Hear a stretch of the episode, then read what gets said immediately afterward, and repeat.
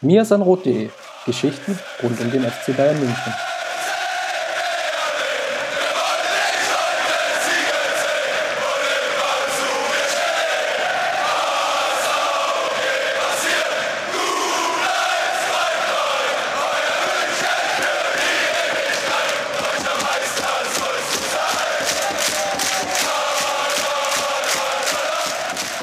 Herzlich willkommen zum 16. Mir ist Rot Podcast. Mein Name ist Christopher Ramm und an meiner Seite ist Jan Placht. Servus, Jan.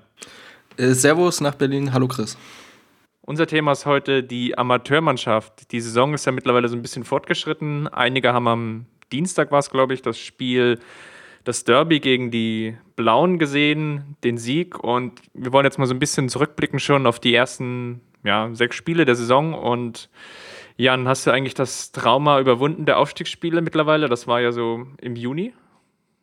Äh, ja, was heißt überwunden? Also beim Derby war ja auch irgendwie so, dass es zum Ende der zweiten Halbzeit nochmal so ein bisschen eng wurde, bevor dann ähm, Tobias Schweinsteiger nochmal getroffen hat. Und dann stand man irgendwie schon so beieinander dann in der Westkurve im Grünwalder Stadion ähm, so nach dem Motto, boah, puh, wir haben es ja schon erlebt, ähm, komm jetzt irgendwie kein Gegentor, bringt's nach Hause. Ich meine, wenn dann schon so angespielt wird, äh, nee, angefangen zu spielen wird wie eine Eckfahne und so einen Ball halten und ähm, ich meine, das hat man ja schon mal gemacht und hat es nicht so gut geklappt. Und ja, also im Kopf ist es schon immer noch und ich glaube, so eine Last-Minute-Niederlage, der die halbe Saison oder die ganze Saison eigentlich kaputt gemacht hat, das äh, ist dann auch doch nicht so schnell aus dem Kopf raus.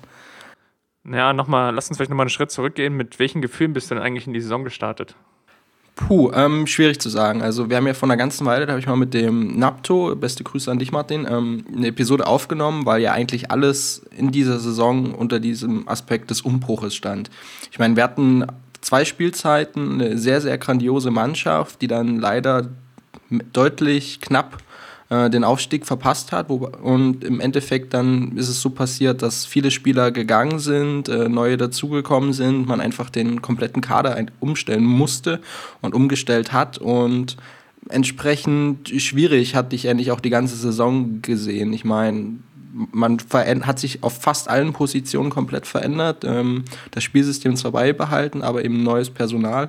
Und entsprechend schwierig habe ich es auch erwartet, vor allen Dingen jetzt Richtung August, den Herbstanfang dann, wo man doch ähm, sehr, sehr schwierige Partie noch zu bestreiten hat. Ich hatte große Sorge, inwiefern man überhaupt den Anschluss wahren kann an die Tabellenspitze und war prinzipiell auch nicht überzeugt, dass man es wieder schaffen würde, jetzt um die Meisterschaft in der Regionalliga und entsprechend eben um diesen Relegationsplatz zu spielen. Das liegt auch so ein bisschen daran, weil eine Vorbereitung ja gar nicht möglich war, oder? Also die Aufstiegsspiele waren, wenn ich es noch richtig im Kopf habe, im Juni, das war ja schon so ganz kurz vor der Weltmeisterschaft eigentlich. Und äh, also wenn ich mich erinnere, oh, jetzt müsste ich lügen, aber ich glaube Mitte, Mitte Juli ging ja im Prinzip die Saison schon wieder los. Also zwischen Ende Saison 2013, 14 und 14, 15 lagen ja im Prinzip keine, ja, nicht mehr als, als drei Wochen. Ist das auch so ein Grundproblem, warum die Saison so ein Umbruch eingeplant wurde? Ja, so knapp sechs Wochen waren es, glaube ich, schon. Am 11.07. Ähm, war das Spiel gegen die Würzburger Kickers, der Saisonauftakt dann auch. Aber du hast vollkommen recht, dass es eben nicht viel Zeit war, wenn man auch noch ein bisschen Urlaub äh, einrechnen muss, weil die Jungs haben ja doch sehr, sehr viele Partien bestritten. Dann hat sich das Ende dieser Saison mit der Relegation halt auch noch sehr weit gezogen und es ging relativ früh wieder los.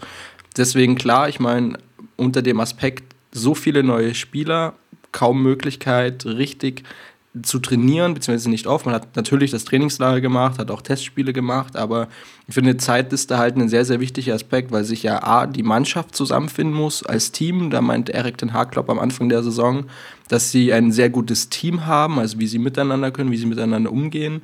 Ähm, vielleicht dann aber nicht die allerhöchste Qualität. Und an der konnte man eben arbeiten, hat man auch, aber man hat halt nicht die allergrößte Zeit gehabt, um da wirklich äh, intensiv vorzugehen. Und bei den Neuzugängen, ich meine, wenn wir zurückblicken, müssen wir ja auch sehen, dass die Mannschaft, die in der Aufstiegsrelegation gespielt hat, äh, in ihrer ersten Saison schon weitestgehend zusammengespielt hat, dann in der Aufstiegssaison gehalten wurde größtenteils, um wirklich dann halt einen fixen Kader zu haben, der sich eine Weile kennt, der einfach sich auf und neben dem Platz quasi versteht, wo halt Automatismen schon einfach da sind, das Spielsystem fest verankert ist in, in der Denkweise und Spielweise. Und jetzt startete man einfach äh, von Null und da wäre durchaus mehr Vorbereitungszeit gut gewesen. Ich meine, hatte man nicht, ist auch eben immer wieder so ein, so ein Punkt, den man nicht ändern kann, wirklich. Aber natürlich, klar, ähm, die Vorbereitung war kurz und das ist sicherlich auch eine Sache, die in den ersten Spielen immer wieder zuschlägt, wenn es dann halt darum geht, alles, was man in der Vorbereitung nicht geschafft hat oder wo man nicht so weit gekommen ist, wie man wollte, das eben in den Spielen oder bei den Spielen nachzuholen und entsprechend dann natürlich auch auf Ergebnisse verzichten zu müssen, gegebenenfalls. Jetzt hast du ja angesprochen, dass die oder einige Gründe dargelegt, warum die Vorbereitung ja so ein bisschen holprig war, aber nichtsdestotrotz ist ja die Qualität der Liga jetzt nicht wirklich überragend, oder? Es wird ja auch immer wieder kolportiert, dass die Regionalliga Bayern eigentlich die schwächste der fünf Regionalligen ist. Wie siehst du das? Weil ich meine, du hast ja jetzt auch schon mehr oder weniger fast jeden Gegner dieser Liga oder jede Mannschaft, die in dieser Liga spielt, gesehen. Ja, definitiv. Also, wie du gerade meinst, dieser Spruch, dass die Regionalliga Bayern irgendwie so die schlechteste Liga ist, auch historisch bedingt natürlich durch diese Zusammenlegung, ähm, auf jeden Fall. Also, die Qualität ähm, ist bei vielen Mannschaften nicht sonderlich hoch. Ich meine, wir haben ja dann auch durchaus kleinere Vereine. Ich meine, wenn ich jetzt mal so an Heimstetten denke oder Seligen Porten, ähm, das sind halt dann auch Vereine, die halt begrenztere Mittel haben. Aber was man auch sagen muss, dass es einige Clubs auch in der Regionalliga Bayern gibt, die durchaus sehr, sehr ambitioniert da unterwegs sind. Also in der aktuellen Saison die Würzburger Kickers zum Beispiel. Ähm, wir haben halt die Zweitvertretung. Äh, okay, bei den Blauen äh, muss man nicht viele Worte dazu verlieren. Da haben wir aber noch Augsburg und Ingolstadt.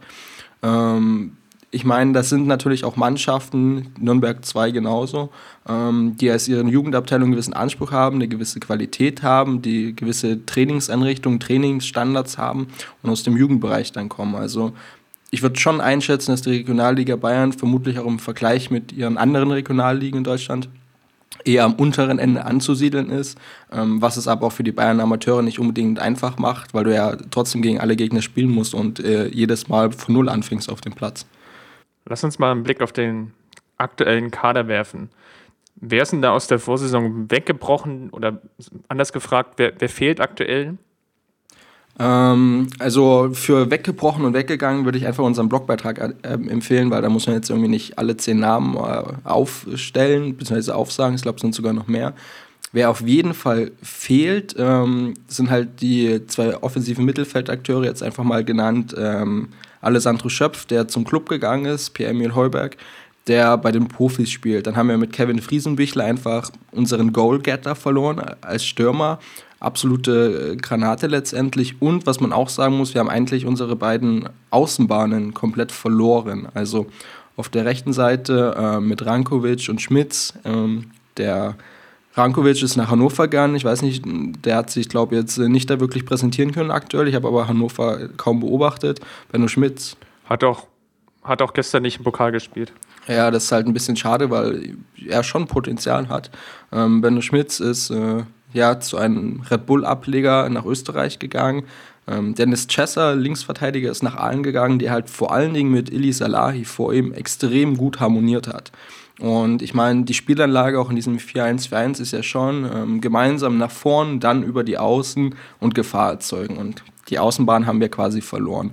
Was noch dazu kommt äh, und sehr, sehr bitter ist ein bisschen, ist der Ausfall von Rico Strieder, der, ich glaube, jetzt mit einer Oberschenkel- oder Hüftverletzung auch die gesamte Hinrunde noch ausfällt und der halt das Spiel zusammengehalten hat von hinten. Ist halt ein klassischer Sechser, der hat auch diese eine Sechser-Position in diesem Spielsystem äh, begleitet, sehr, sehr defensiv abgeklärt, kann aber ein Spiel eben nach vorn heraus lenken und leiten. Und das ist halt so eine Fähigkeit, die, ich habe es auch im letzten äh, Spielbericht mitgeschrieben, was gestern gegen Augsburg war, die den Amateuren halt so ein bisschen gerade abgeht. Da fehlt halt die Stabilität, da fehlt einer, der ja, den Spielaufbau lenkt, der über Tempowechsel da so ein bisschen Einfluss nehmen kann auf die Partie, der auch mal unter Bedrängnis gut reagiert. Ähm, und das sind halt, ich meine, ich habe jetzt den Stürmer, Außenbahnspieler, offensiv wie defensiv aufgezählt ähm, und den Sechser-Part. Ich meine, äh, in der Summe ist es quasi die ganze Mannschaft, beziehungsweise die ganze Mannschaft an den entscheidenden Positionen, die vor allen Dingen in der letzten Saison so gut waren, äh, an die, ihren Positionen und ihren Stellen, dass man dadurch einfach ähm, perfekt unterwegs war in vielen Spielen. Der Kader wurde aber nur verstärkt mit Spielern, die größtenteils auch aus der Regionalliga Bayern kamen, oder habe ich das irgendwie falsch in Erinnerung? Ja, man hat jetzt keinen äh, dicken Kracher geholt, irgendwie so einen Hammertransfer für die Amateure, das stimmt schon, ja. Ich meine, äh, Wegkamp ist vielleicht noch der populärste Neuzugang. Ähm, sonst haben wir ja von den Blauen äh, Links- und Rechtsverteidiger geholt und äh, viele Spieler aus dem bayerischen Umland, beziehungsweise auch einen großen Part aus der eigenen Nachwuchsabteilung. Ich meine, wenn wir jetzt äh, mal uns anschauen, beispielsweise, dass dann ein Ökonomo jetzt sich rechtlich platziert hat, der natürlich aber auch schon da war, äh, Basta, äh, dergleichen. Äh, das sind halt auch Nachwuchsspieler einfach jetzt mit hochgekommen, ja. Ja, man kann auch an dieser Stelle vielleicht noch einfügen, dass Sinan Kurt immer wieder noch im Gespräch ist, der wahrscheinlich dann so eine Art Pendelspieler wird, wie vielleicht, ja, Weiser wäre vielleicht als erstes zu nennen oder Julian Green in der Vorsaison der so ein bisschen zwischen Profis und Amateure hin und her wandert. Aber da gibt es noch große Probleme oder ja, nennen wir es mal Transferschwierigkeiten zwischen Borussia Mönchengladbach und dem FC Bayern. Sieht wohl aktuell vielleicht sogar danach aus, dass er noch in Gladbach bleibt, was wohl für, für Kurt auf jeden Fall ein verlorenes Jahr wäre.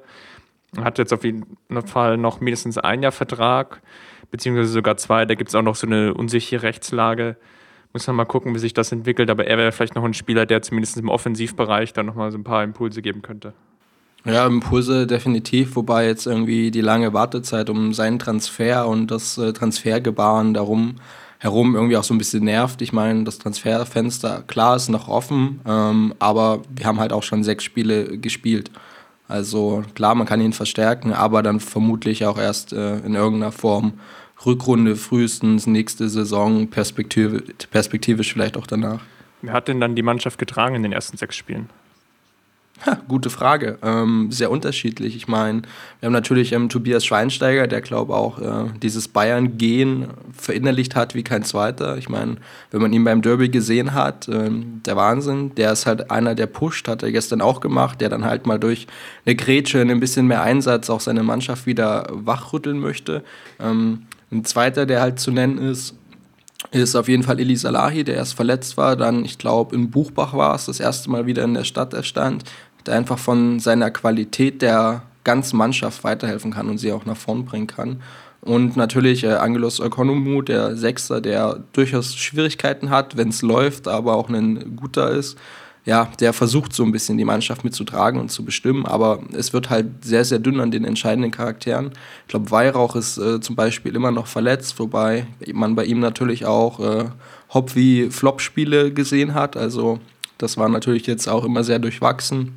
Und Rico Strieder fehlt an allen Ecken und Enden meiner Meinung nach. Lass uns vielleicht hier mal die erste Twitter-Frage einstreuen von Daniel Wache der uns gefragt hat, welche Spieler könnten für die Profis interessant sein.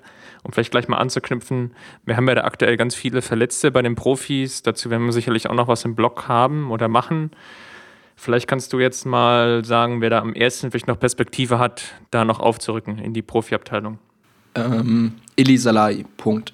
Und ich glaube, das war es dann auch schon. Also wir haben gestern beim Spiel auch ähm, auf der Gegengrade gesessen und so ein bisschen ähm, gequatscht, was jetzt noch so sein könnte, wer der viel Potenzial verspricht. Und eigentlich, wenn man die Partien beobachtet, ist es aktuell nur Salahi, der da hervorsticht, heraussticht, der da in den Spiel auch bestimmen kann durch Einzelaktionen, indem er seine Mitspieler in Szene setzt. Und sonst war es das eigentlich auch. Natürlich sind einige auch noch äh, sehr, sehr jung. Aber jetzt so nach den ersten sechs Spielen sehe ich ja nicht nur Salai, der da wirklich top unterwegs ist. Ich meine, in der Vergangenheit hat man bei dem Amerikaner, den ich nie so wirklich gemocht habe, aber dem hat man auch gesehen, wie viel Qualität in ihm steckt. Inzwischen ist er ähm, in Liverpool, soweit ich jetzt informiert bin.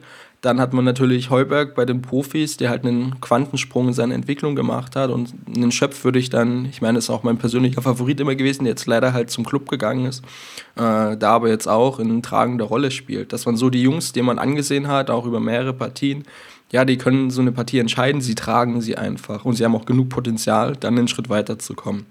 Ohne Frage ist ja die Nachwuchsarbeit bei den Bayern Amateuren sehr, sehr gut. Ich meine, wenn man sich die Abgänge anschaut, haben alle Abgänge eigentlich ziemlich gute Vereine gefunden. Ich meine, ich habe ja von schon allen ernannt, selbst Wien, Wiesbaden, äh, Daniel Wein ist da hingegangen.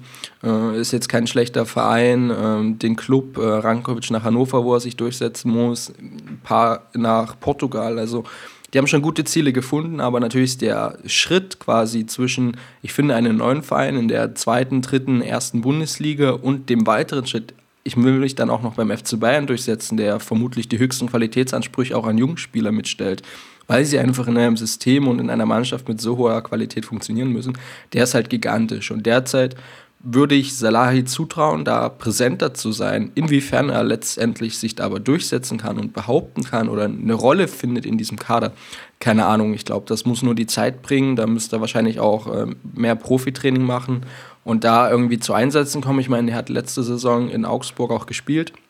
Ähm, hat eigentlich eine ganz gute Leistung abgeliefert, meiner Meinung nach. Aber eine ganz gute Leistung reicht halt beim FC Bayern oft nicht, um da sie stärker in Position oder in Stellung zu bringen. Er hat da vielleicht so ein bisschen den Nachteil, dass er auch auf keiner Position spielt, auf der der FC Bayern jetzt unbedingt Bedarf hatte. Gut, Contento ist jetzt weggegangen, aber das Spielsystem ändert sich ja anscheinend auch bei der Profimannschaft und vielleicht ist da auch nicht so der Platz für ihn. Oder wie siehst du das? Ja, ich meine, wir haben dann, also er ist halt, der kann Linksverteidiger spielen wie Linksaußen. Als Linksverteidiger kommt halt vor allen Dingen seine Ruhe und Souveränität zu tragen. Er kombiniert dann mit seinem Vordermann ganz gut.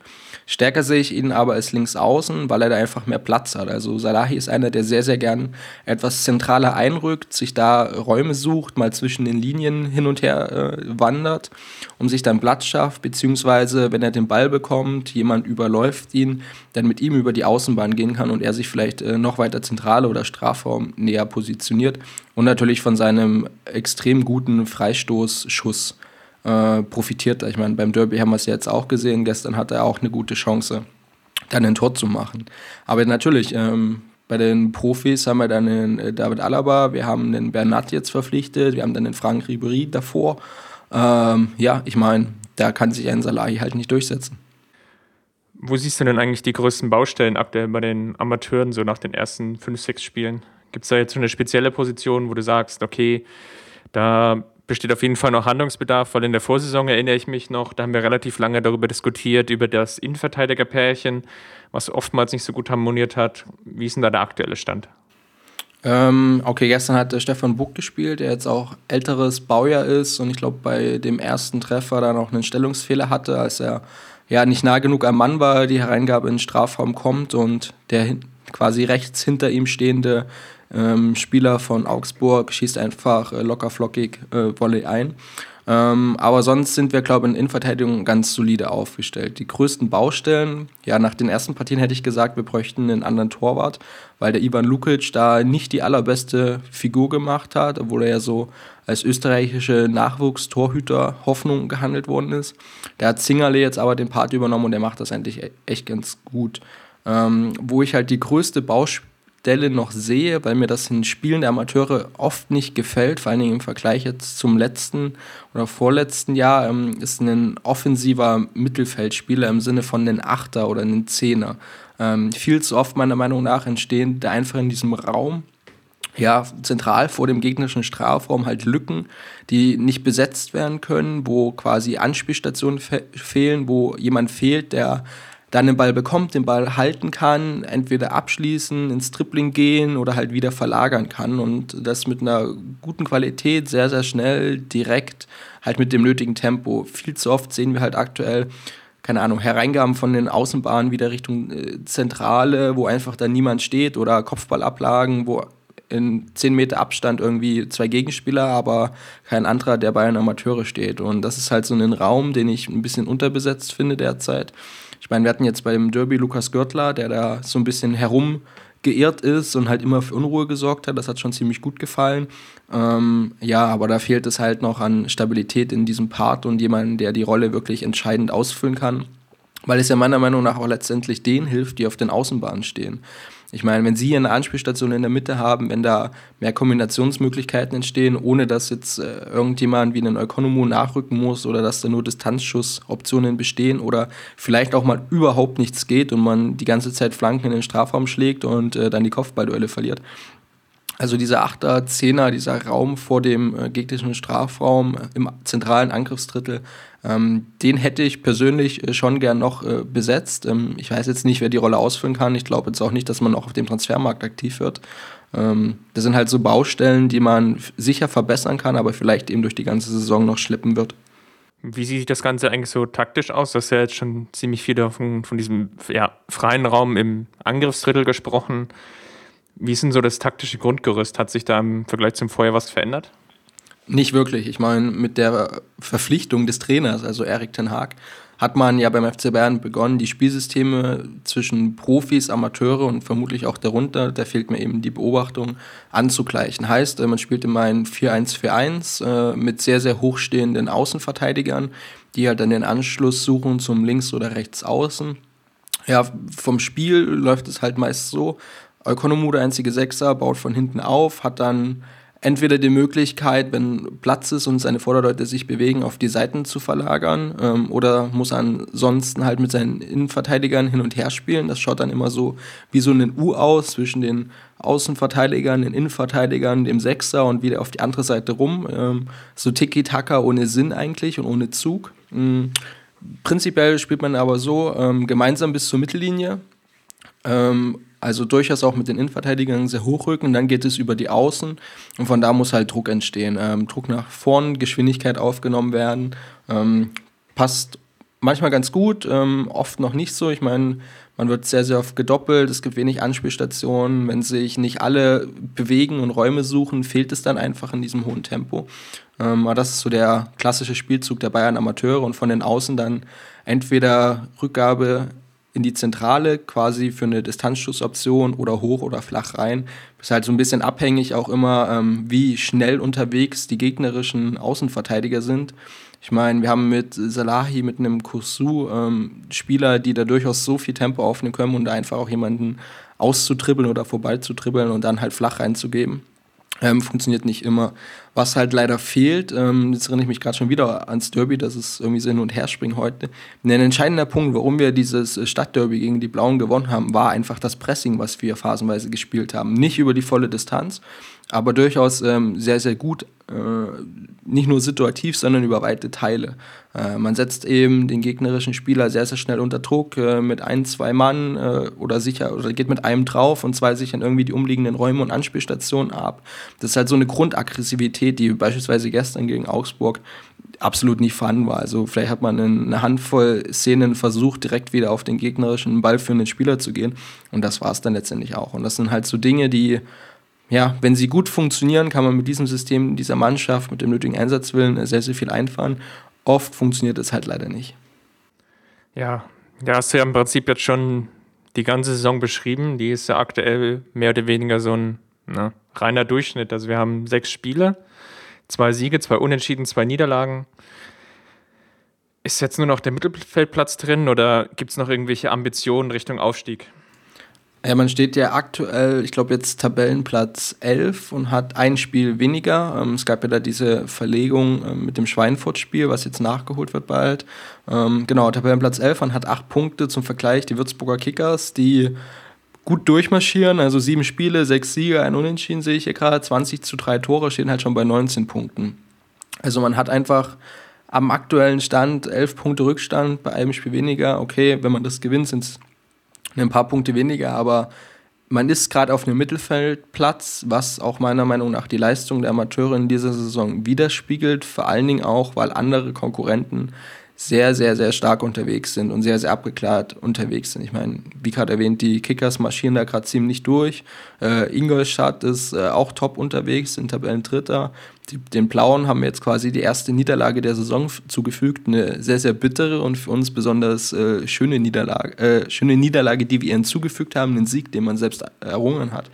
Aber klar, man ist im Mittelfeld und äh, also ich persönlich, weiß nicht, wie du das siehst, ich vertrete halt immer so die Eigenschaft, dass, äh, oder ja, die Ansicht, dass man so eine Saison in den ersten acht Spielen entscheiden muss. Ich meine, wir haben im letzten Jahr eine fantastische Serie hingelegt und dann im Herbstpunkt oder vor dem Winterpunkte verloren.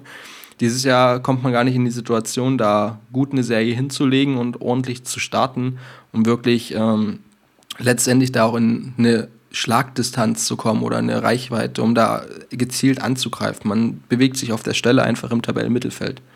Ja, ich glaube, das größte Problem, so wie ich das jetzt ja, von außen beobachte, weil ich ja hier von Berlin aus relativ wenig Spiele eigentlich auch sehen kann oder fast gar keine Spiele sehen kann, ist, ja, dass das eben, wie du das schon angesprochen hast, es nicht gelingt, eine Serie zu starten. Also ich sehe, das erste Saisonspiel wurde verloren, dann gab es ein Unentschieden, dann einen Sieg, dann wieder eine Niederlage und das ist, die Mannschaft nimmt da keinen Rhythmus auf und schafft vor allem dann auch nicht die notwendigen Punkte einzufahren. Klar, natürlich, jetzt hatten viele auch den, den positiven Ausreißer gesehen im, im Derby. Wurde ja auch schließlich im Fernsehen übertragen, wurde ja verschoben, extra deswegen. Und da hat die Mannschaft natürlich einen sehr, sehr positiven Eindruck hinterlassen. Wie hast du es jetzt gestern gesehen, als es gegen Augsburg 2 ging? Ähm, lass mal zurückkommen. Ich würde echt interessieren, ähm, wie du das Spiel, also das Derby gesehen hast. Ich meine, du hast ja dann im Fernsehen gesehen, ähm, mit auch besserem Blickraub als wir aus der Westkurve. Ähm, wie war denn dein Eindruck von der Mannschaft? Ich meine, wir haben ja jetzt auch in der Vergangenheit auch mal so relativ viel drüber geredet, über die Amateure und wie es läuft oder so nach dem Spielen kurz gequatscht. Wie jetzt war so dein Eindruck vom Ich sehe sie live? Ja, es ist natürlich sehr auffällig, dass es schon, schon einen Qualitätsunterschied gibt in Bezug auf ja, normales Bundes- oder Zweitligaspiel hin zu ja, einem Spiel aus einer vierten Liga. Man merkt einfach, dass die Konstanz nicht so gut da ist. Das Spiel lebt halt eher von den Einzelsituationen. Also wenn ich jetzt gerade an das 2 zu 1 denke von Salahi, das war ja schon sehr fein abgeschlossen und sehr gut auch herausgespielt. Auch das 1 zu 0 durch diese Standardsituation das sind im Prinzip diese positiven Glanzlichtermomente, aber dann gibt es auch ganz viel ja, Leerlauf im Spiel, was von außen eigentlich gar nicht so erklärbar ist. Also wenn ich gerade so in die Phase denke der ersten Halbzeit, so nach der Führung, also ab der 15., 20. Minute, hat sich dann so ein ja, Schlendrian eingeschlichen, der dann einfach dazu geführt hat, dass es ganz wenige nur noch Kombinationen gab, dass sehr, sehr viel überhastet stattgefunden hat und dass vor allem die, die nötige Ruhe gefehlt hat, was sicherlich einfach auch daran liegt, dass der Mannschaft die, die Erfahrung fehlt und auch viel, einfach viele junge Spieler da sind, die, die dann einfach ja, ja, so ein bisschen ausbrechen, was jetzt eigentlich bei so erfahrenen Mannschaften natürlich dann nicht mehr auftritt. Nichtsdestotrotz war es eigentlich ein ziemlich gutes Spiel, so von diesen einzelnen Aktionen heraus geprägt. Also sprich, da hat man auch wirklich die Klasse gesehen und da hatte ich auch das Gefühl, okay, in der Mannschaft steckt auf jeden Fall auch mehr drin als Regionalliga Bayern. Aber es ist eben diese Einzelperspektive. Ne? Ich habe jetzt das eine Spiel gesehen und du hast jetzt, glaube ich, von dieser Saison, von diesen sechs Spielen hast du schon fünf gesehen und hast natürlich auch einen ganz anderen Blick darauf. Er ist halt auch so ein bisschen. Ähm ich hatte gestern echt Hoffnung. Ich meine, Augsburg liegt uns ja überhaupt nicht. Also ich habe nachgeschaut, äh, war selbst überrascht, dass man irgendwie von den letzten sechs Spielen keins gewonnen hat. Ähm, was mich echt ein bisschen überrascht hat, weil ich es nicht so vermutet hatte. Ähm, aber ich dachte, so nach dem Derby kann man jetzt halt richtig Fahrt aufnehmen, auch wenn es vielleicht nicht für die Meisterschaft reicht, sich dabei herankämpfen, oben festsetzen ähm, und einfach Kapital draus schlagen aus diesem Dienstagabend, der wirklich ein grandioses Spiel war und auch für die Mannschaft, die gut unterstützt worden ist und von der Leistung, die sie gebracht haben. Ähm, dann wurde man wieder von Ausfällen äh, zurückgeworfen. Ähm, ja, ich meine, Steven Ribéry und äh, Lukas Göttler, zwei sehr, sehr gute Spieler meiner Meinung nach vom Derby. Ich meine, Ribéry hat immer für Gefahr und Dampf gesorgt. Äh, Görtler habe ich schon erwähnt, der so ein bisschen herumgeirrt ist und immer Unruhe gestiftet hat die waren halt sehr gut, fallen jetzt wieder aus, können die Amateure nicht drauf zurückziehen. Also es kommen halt so unglaublich viele Faktoren zusammen, wenn man so zusammenzieht einfach mal. Also die Vorbereitung, der Kaderumbruch, jetzt die Ausfälle auch auf entscheidenden Positionen, von denen man geprägt ist.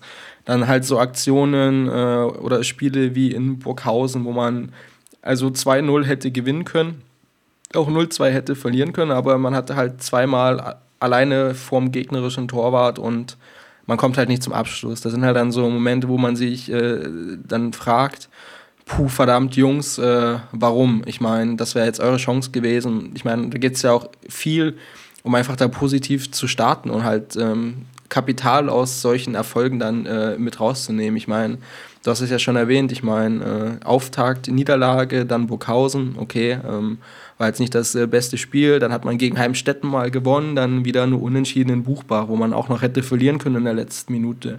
Dann jetzt dieses Stadtderby und dann kommt Augsburg und man verliert halt wieder. Und ja, ich meine, das ist halt äh, für die Mannschaft auch sehr, sehr schwer, meiner Meinung nach. Jetzt geht es dann äh, nach Schweinfurt, die glaube auch Tabellen 13. sind oder irgendwo in der Region. Äh, und danach muss man halt äh, nach Ingolstadt, soweit ich weiß. Und ja, das ist halt äh, sehr, sehr, sehr schwierig. Ja, dann können wir vielleicht noch abschließen die Twitter-Frage von Gregi Flückiger aufgreifen und Jan Hand aufs Herz mit der Titelverteidigung, das wird nichts mehr, oder?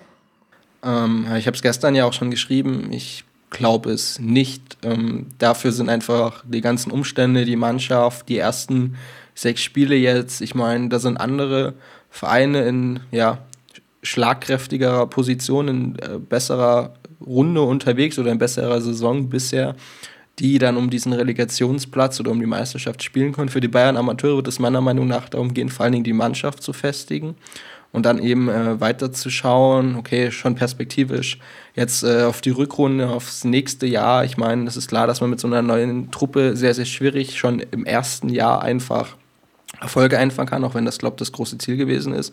Und dann muss man, glaube ähm, viele Dinge auf den Prüfstand stellen und äh, sich hinterfragen, wie ist das mit dem Spieler, wie ist da das Potenzial, wen kann man vielleicht auch überhaupt bekommen, wen kann man, das ist ja auch irgendwie so immer mein Anliegen oder das Anliegen der Nachwuchsabteilung generell. Ich meine, das Ziel sollte ja schon sein, gute Bundesliga 1, 2, 3 ähm, Spieler äh, zu her herauszubringen oder aufzubauen und nach allerbester Variante natürlich auch äh, für den FC Bayern. Das ist jetzt schon lange nicht mehr so wirklich äh, gelungen. Klar, mit Heuberg hat man einen. Ähm, aber ich glaube, da könnte man sich durchaus verstärken und vielleicht ein bisschen ähm, strategischer aufstellen. Das muss man schauen. Aber aktuell glaube ich so, nach dem, was ich bisher gesehen habe, wie das Potenzial da ist, nicht, dass um die Meisterschaft gespielt wird, was aber natürlich ähm, jetzt auch kein Grund ist, nicht mehr zu den Amateuren zu gehen oder sie nicht zu unterstützen ähm, weil es, glaube ich, auch wichtig für die Jungs ist, dass sie da jetzt äh, begleitet werden. Was ich, was ich noch gerade äh, vom Derby, wir haben noch gar nicht vom Derby groß geredet, oder? Außer, dass du das Spiel geschaut hast. Warum ja. warst du nicht da, Chris? ähm, ja, beruflich. Beruflich verhindert, wie, wie es immer so ist. Wir müssen also doch den Firmen Learjet bestellen, damit man so für Amateure-Spiele einfliegen kann. Das wäre eine Option. Ja, vielleicht lass mich nochmal einsteigen. Ähm, bei dem Punkt Spieler ausbilden. Muss einfach auch vielleicht nochmal anmerken, dass gerade in dieser Saison es auch bei, dem, bei der Profiabteilung natürlich so ist, dass sie jetzt personell aufgrund der Weltmeisterschaft auch unterbesetzt war und dass einige A-Jugendspieler, also sprich Scholl und Gaudino, ja gleich auch von der A-Jugendmannschaft weggezogen wurden und nicht erstmal zu den Amateuren geschickt wurden, also quasi immer in die nächsthöhere, ja, ich nenne es mal Spielklasse oder Ausbildungsklasse, sondern eben direkt herangezogen wurden. Und bei Gaudino sieht es ja mittlerweile sogar so gut aus, dass er auf jeden Fall jetzt die ersten ja, sechs, acht Wochen Minimum wahrscheinlich noch bei den Profis bleibt, wenn nicht sogar erstmal fest bis zur Winterpause, aufgrund der ganzen ja, Verletzungs- und WM-Problematik, die sich da ergeben hat. Und es sind natürlich auch Spieler, die dann bei den Amateuren jetzt vielleicht auch fehlen. Also für den Gaudino, muss ich ehrlich sagen, hätte ich gern mal gesehen bei den Amateuren, vor allen Dingen jetzt, wo er halt so viel Profitraining schon mitmachen konnte. Ich meine, man hört immer, wie hoch die Qualität im Training der Profis ist, wie viel das weiterbringt, dass eben Trainingseinheiten intensiver sind als so manches Spiel. Und ich glaube, für so einen jungen Spieler, der macht einfach einen riesigen Sprung, wenn er mal ein paar Trainingseinheiten, jetzt bei Gordino und Scholl sind es ja auch ein paar Wochen gewesen, am Stück einfach mal mit den Profis trainieren kann. Und das Spieltempo, die Athletik, äh, ja, die taktische Richtordnung oder Richtschnur mitbekommt bei den, bei den Profis und wie ihn das einfach in kürzester Zeit äh, sehr, sehr viel weiterbringen kann.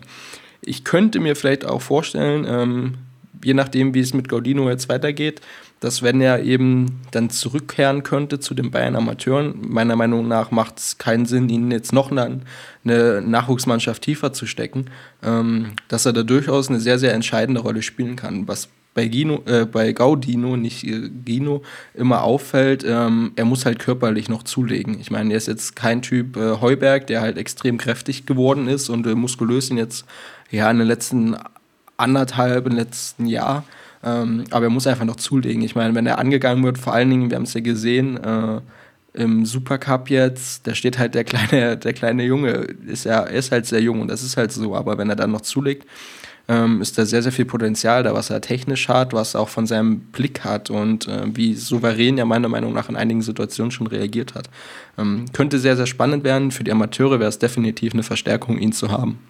Ansonsten ist natürlich hier auch noch anzumerken, dass die Saison der A-Jugend letztes Jahr oder die Mannschaft der A-Jugend auch nicht qualitativ so hoch besetzt war, dass die Amateurmannschaft jetzt ja, da gut gefüttert wurde, so ein bisschen in Anführungsstrichen. die A-Jugendmannschaft, ja, das hat sich so ein bisschen jetzt schon in den letzten zwei, drei Jahren abgezeichnet, dass dieser Jahrgang einfach nicht die Qualität besitzt wie, ja, wie der Jahrgang davor mit Julian Green oder mit Schöpf und mit Heuberg, die da gespielt haben. Und das schlägt sich natürlich dann auch bei den Amateuren durch. Das ist einfach so ein Punkt, der, der hier auch nicht ganz unerwähnt bleiben sollte. Die Mannschaft hat ja, fast gegen den Abstieg gespielt, bis dann noch so ein Trainerwechsel stattgefunden hat und dann ein bisschen mehr Konstanz reinkam und man sich dann in der ja, Bundesliga Süd, Südwest einigermaßen festigen konnte, was aber im Prinzip ja dann nur zu einem durchschnittlichen Mittelfeldplatz gereicht hat und eigentlich, glaube ich, nicht der ganze Anspruch vom FC Bayern ist. Soweit ich weiß, haben, also hat die U19 aber erst ein Spiel gemacht oder zwei, oder? Ja, die sind, glaube ich, erst im, im Anfangsbereich wieder, aber da müsste ich jetzt erstmal schauen. Da, mit denen habe ich mich jetzt noch nicht so weiter wieder auseinandergesetzt. Ja, genau, aber nur, dass man so als Einblick hat, da kann man jetzt, glaube ich, auch noch nicht so viel sagen. Ähm, wie gesagt, also ich schaffe es nicht, auch noch äh, U19-Spiele zu schauen.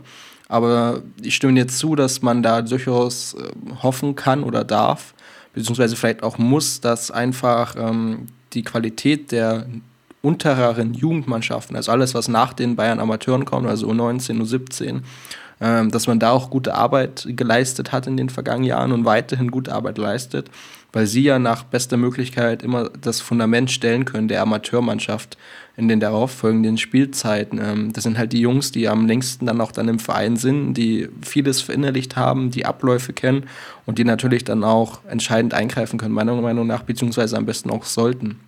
Weil äh, wenn man alle Jugendmannschaften des FC Bayern durchläuft, also sich da auch durchzusetzen weiß, ähm, hat man natürlich ziemlich gute Chancen, ähm, viel zu lernen in kürzester Zeit, beziehungsweise viele Einsätze zu haben und auch äh, sich selbst sehr, sehr weit zu entwickeln. Ähm, die Auswahl der Jugendspieler, also der, die Kaderzusammenstellung war meiner Meinung nach nicht immer optimal in den unteren, also vor allem jetzt U19, du hast ja gerade angesprochen, wie schwierig das war. Ähm, aber diejenigen, die wir jetzt halt mit nach oben genommen haben, also zum Beispiel den Steven Ribéry, der jetzt vielleicht das prominenteste Beispiel ist, ähm, allein des Namens wegen, ähm, das ist ja eine Qualität da und da muss man halt jetzt schauen und äh, da muss man weiterhin gute Arbeit leisten, um halt vom Fundament so ein bisschen zu leben, wo die Bayern Amateure ja im Nachwuchsbereich die Spitze sind und die Profis halt irgendwie so der Stern drüber. Ähm, da muss man einfach von einem breiten Unterbau oder einem breiten Fundament gute Arbeit leisten, wobei man dann äh, letztendlich hoffentlich profitieren kann. Jan, vielen Dank für die ganze Expertise rund um die Amateure. Wir werden das natürlich bei uns auch im Blog unter Mirsan Roth weiter im Blick behalten. Du wirst auch weiterhin, glaube ich, ja, nahezu jedes Heimspiel besuchen, oder? Genau, also wie gesagt, ähm, gestern hat es auch geklappt, obwohl ich eigentlich erst nicht da gewesen wäre. Ähm, Amateure-Spiele schauen ist immer gut. Ähm, Gerne auch der Aufruf. Ich meine, gestern war nicht mal ein Zehntel, glaube da, von dem, was man am Dienstag hatte. Ich glaube, etwas über 900, 928 oder so um den Dreh.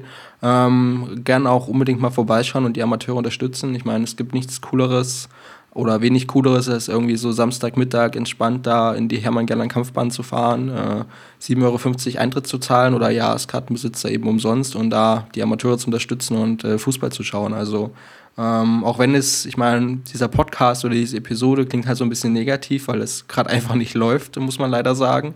Ähm, und es viele Probleme und viele Baustellen gibt, trotz des großen Derby-Sieges. Ähm, aber da kann man die Amateure trotzdem weiterhin unterstützen, beziehungsweise äh, da sich die Jugendabteilung selbst mal anschauen. Wie gesagt, ähm, einige haben wir ja perspektivisch genannt und ich glaube auch, äh, wenn sich da viele nicht beim FC Bayern durchsetzen werden, werden wir einige Namen in Zukunft hören und äh, uns dann eher zurückerinnern, ach, die haben ja mal bei den Amateuren gespielt. Jan, danke für den flammenden Appell und dann bleibt mir eigentlich nur noch zu sagen, Servus geträumt von dir, von unserer Weltpläne. Wir haben den Kampf gewonnen, den Thron erklommen, der Haien hat's gemacht. Ich hab geträumt von dir, von unserer Weltpläne. Wir haben den Kampf gewonnen, den Thron erklommen,